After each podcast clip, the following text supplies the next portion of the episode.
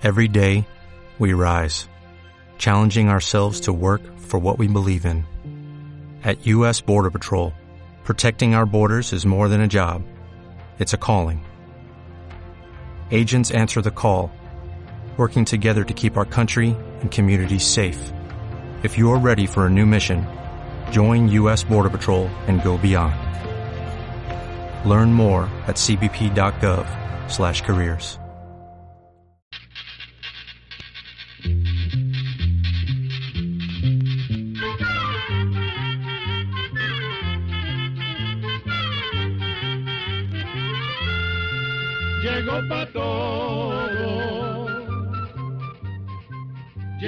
la escuela, llegó la escuela, llegó por radio.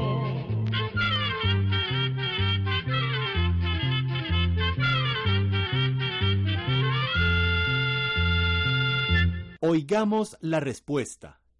Es el programa que les trae a ustedes el Instituto Centroamericano de Extensión de la Cultura, Amigos, es un placer reencontrarnos en este nuevo día de transmisión del espacio Oigamos la Respuesta, que usted nos honra con su sintonía. Vamos a iniciarlo con una consulta de un amigo oyente, Pablo Barreto, que nos envía un correo electrónico desde Managua, Nicaragua, y nos dice lo siguiente. Al comenzar el invierno o la época lluviosa en varios departamentos de Nicaragua, cayó abundante granizo y muy grande, por cierto. Lo que quiero que nos expliquen a los oyentes de Oigamos la respuesta, dice don Pablo, es cómo se forman en la atmósfera esos miles de millones de pedacitos de hielo y cómo se precipitan a la Tierra. Oigamos la respuesta.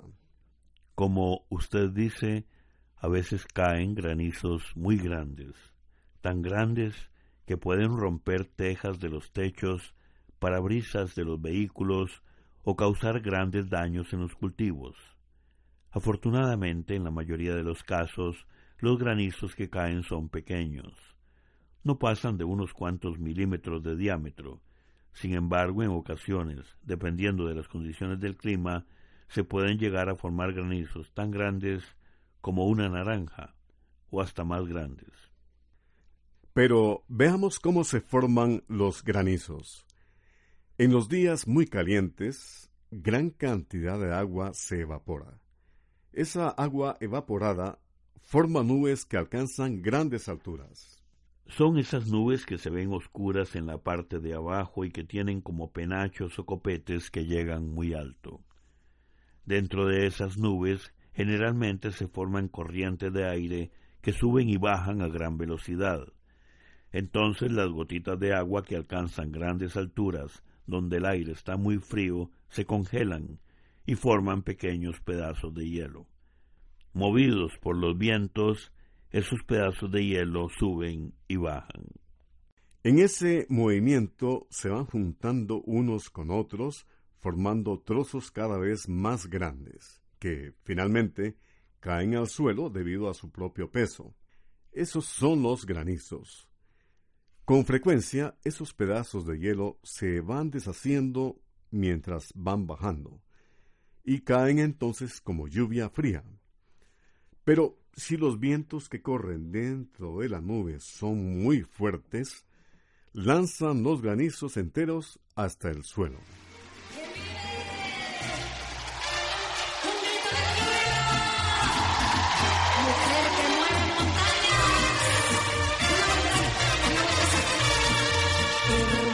Esta es la historia de un hombre muy decidido. Fue ciudadano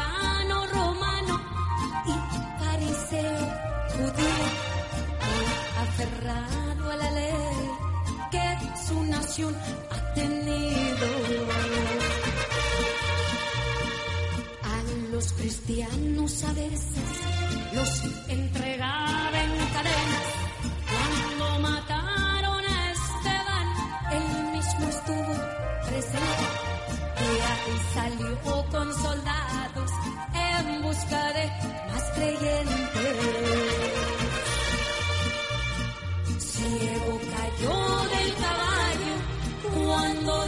cielo escuchó. Saulo, ¿por qué me persigues? Yo soy Jesús a quien sigues. Señor, perdóname y dime qué es lo que debo hacer yo.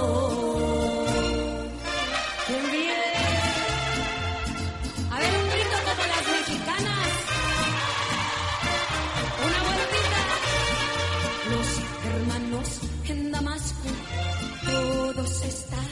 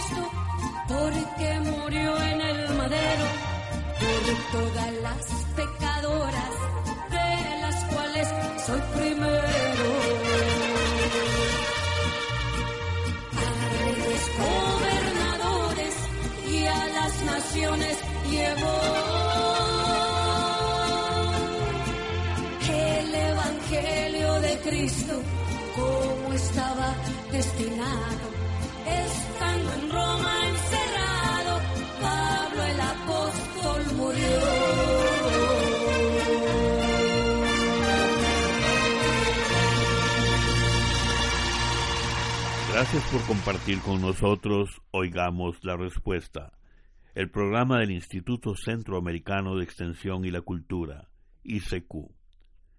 ¿Por qué un barco, por más toneladas que tenga de peso, no se hunde? Y una persona que no sabe nadar, sí se hunde y se ahoga. Esta es la pregunta que nos hizo el señor Luis Artavia Salazar, quien nos llamó por teléfono desde San José, Costa Rica. Oigamos la respuesta.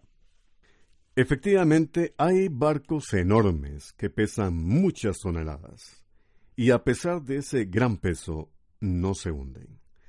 Los barcos están construidos para que el empuje que reciben del agua hacia arriba sea muchísimo mayor que el empuje que ellos hacen hacia abajo con su peso.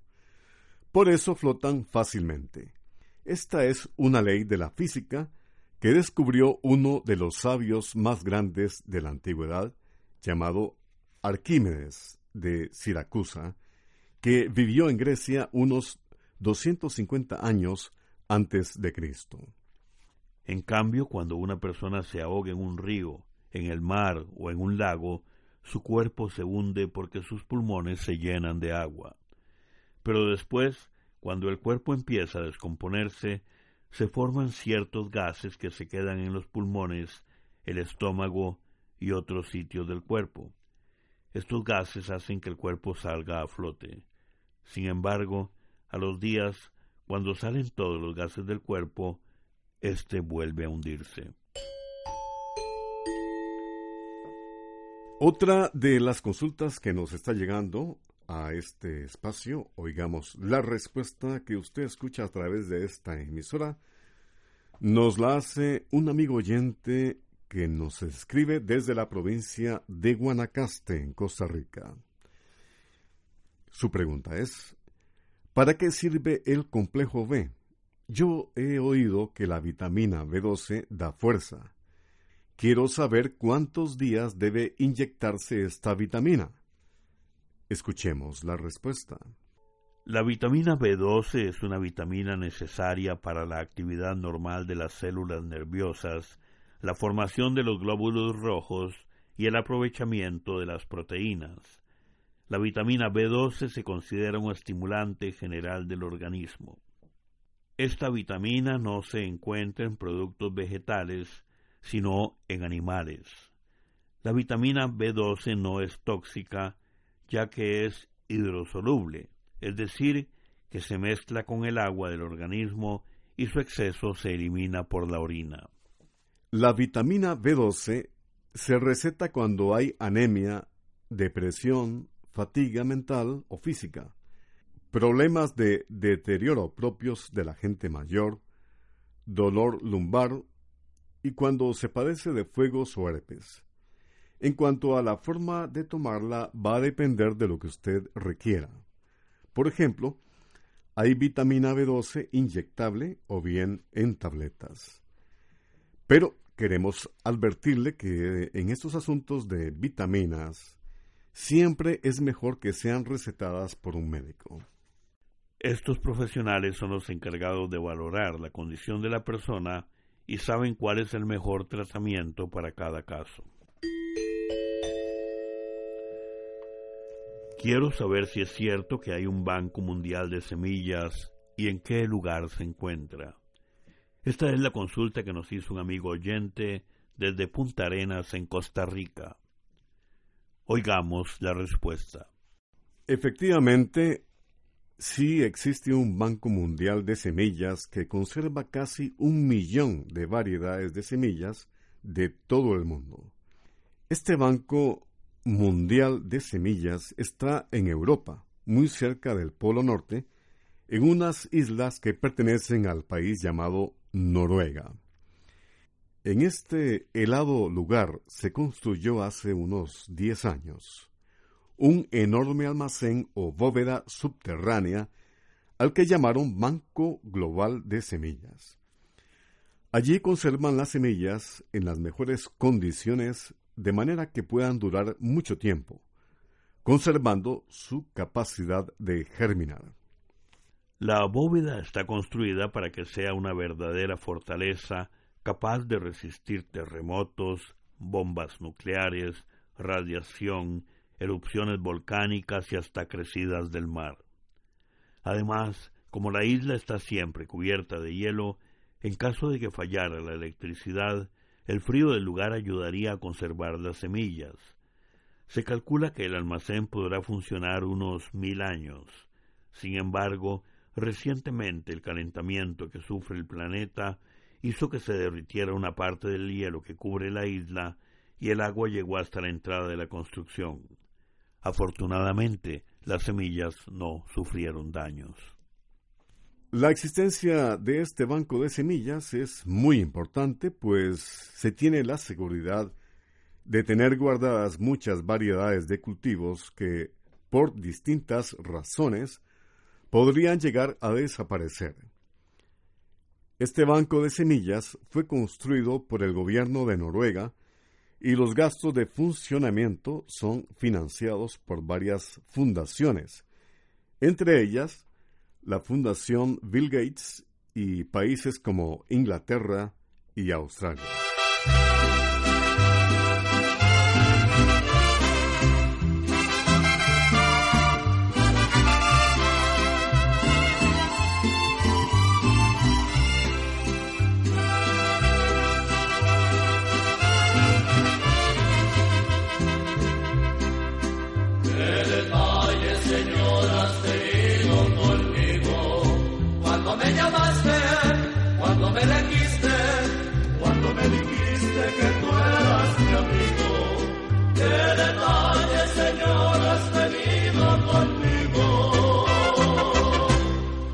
Acercaste a mi puerta, pronunciaste mi nombre. Yo temblando te dije, aquí estoy Señor.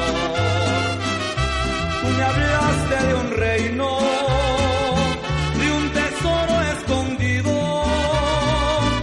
de un mensaje fraterno que encendió mi ilusión.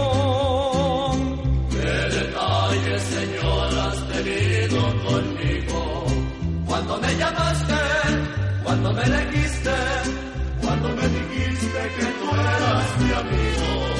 Qué detalles, Señor, has tenido conmigo. Yo dejé casa y pueblo por seguir tu aventura. Codo a codo contigo comencé a caminar. Han pasado los años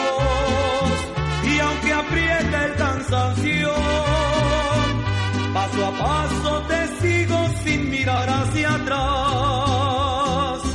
¿Qué detalle, Señor, has tenido conmigo?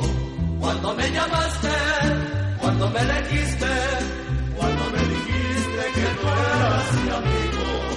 ¿Qué detalle, Señor, has tenido conmigo? Qué alegría yo siento cuando escucho tu nombre.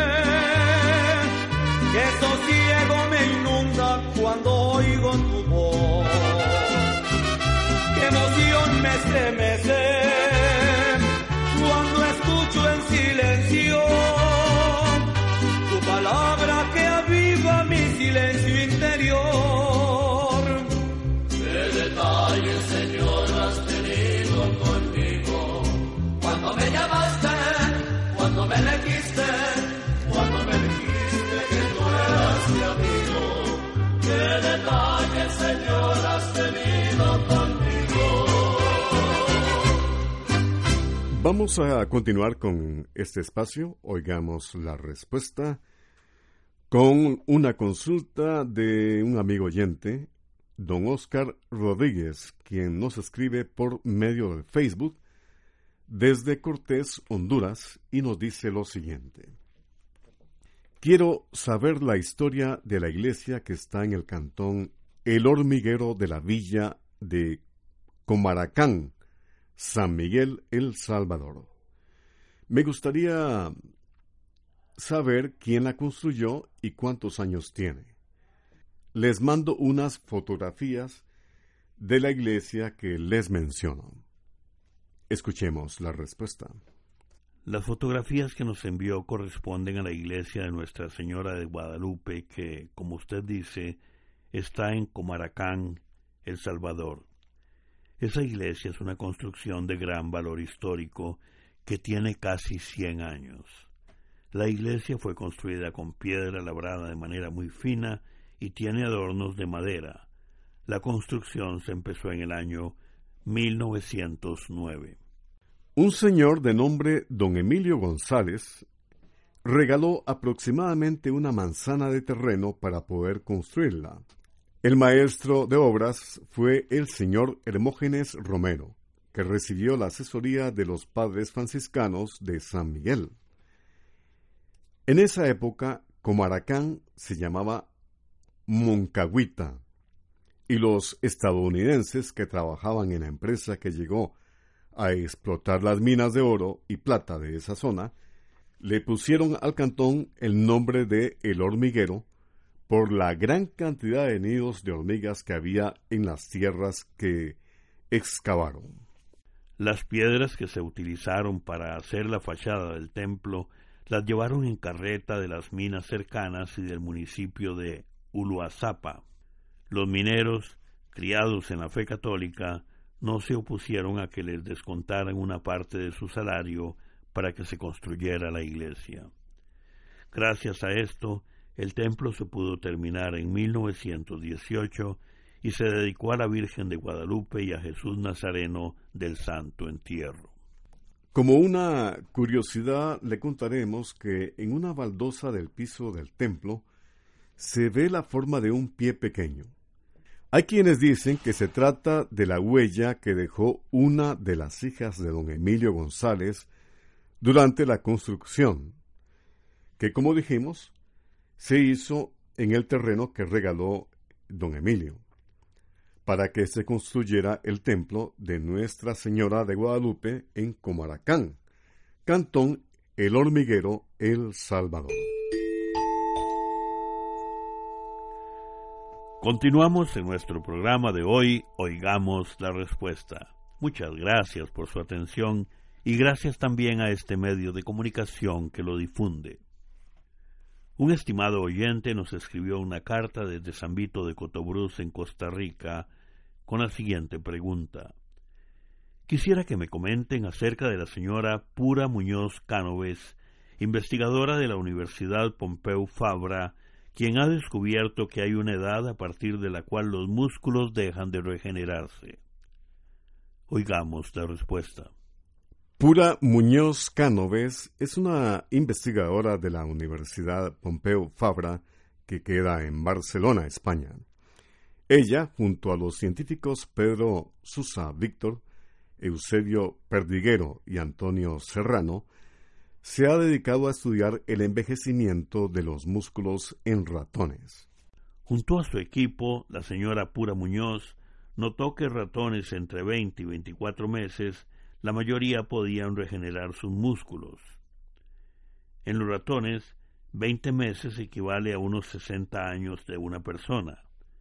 Por otra parte, los ratones mayores de 28 meses, que viene siendo como una persona de unos 80 años, ya no tenían esa capacidad de regenerar sus músculos. Los investigadores pensaron que el envejecimiento y la pérdida de masa muscular era un proceso progresivo que se iba dando poco a poco con el pasar de los años.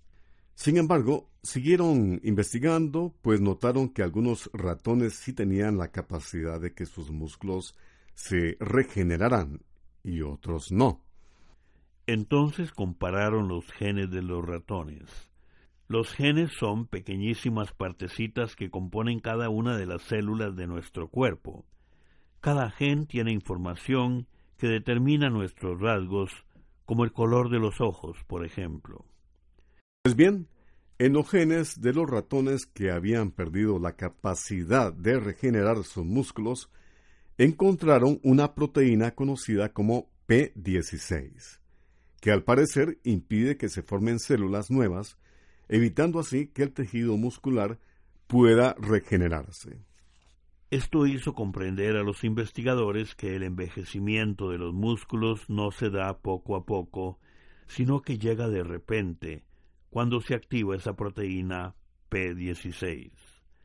Pero no contentos con su descubrimiento, los investigadores ya han podido eliminar las células que producen esa proteína y pudieron comprobar que el tejido muscular se regenera. Esta investigación abre el camino para que este estudio se pueda hacer en personas mayores para que tengan una mejor calidad de vida.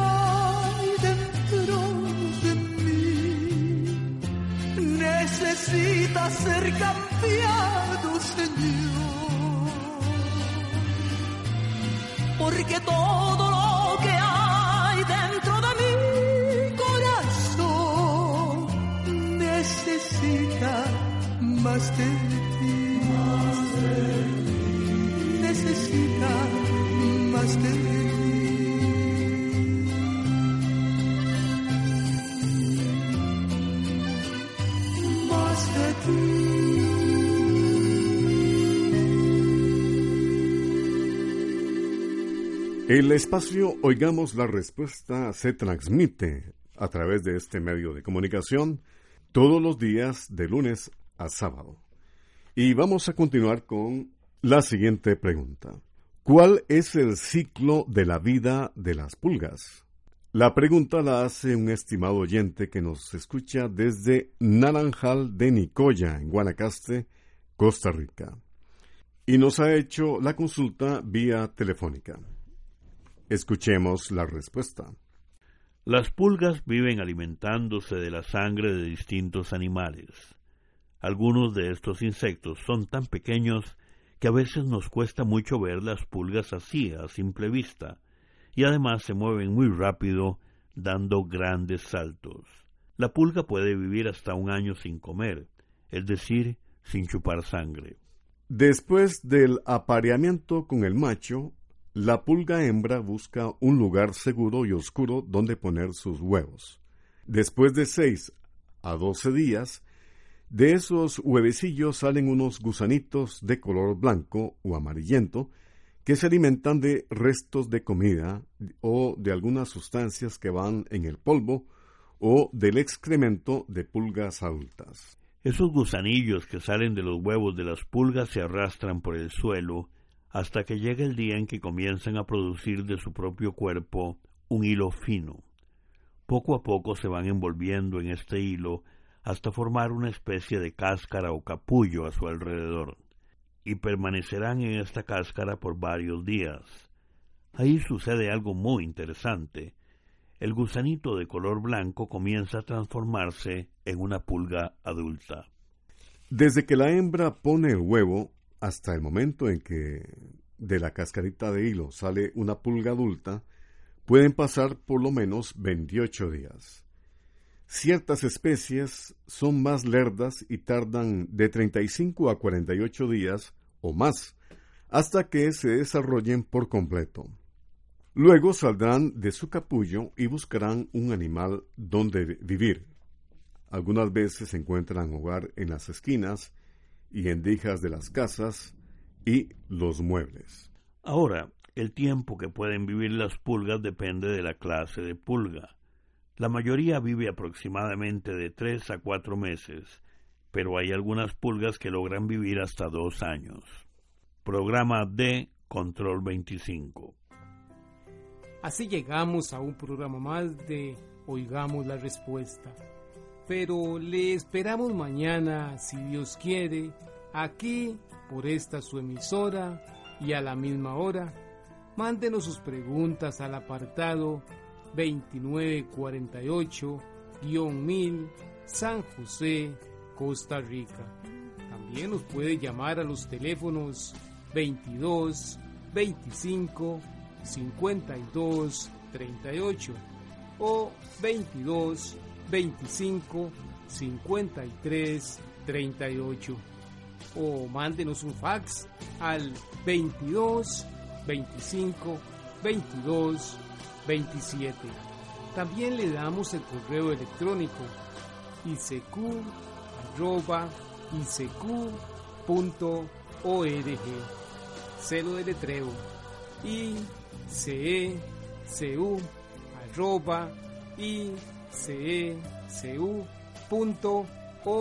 e. Para nosotros sus preguntas son muy importantes y estamos para servirle.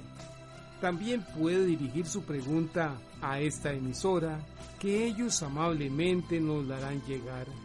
Muy importante, dele su nombre completo, dirección bien exacta ah, y el lugar donde escuche el programa Recuerde que comprender lo comprensible es un derecho humano. Que Dios le bendiga.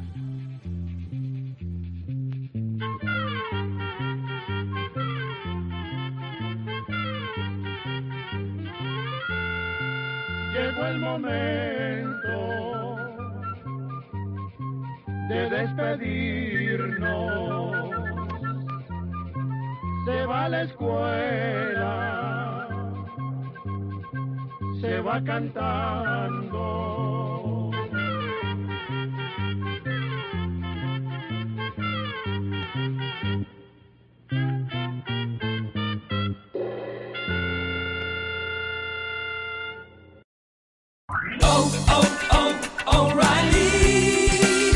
Need parts? O'Reilly Auto Parts has parts. Need them fast? We've got fast. No matter what you need, we have thousands of professional parts people doing their part to make sure you have it.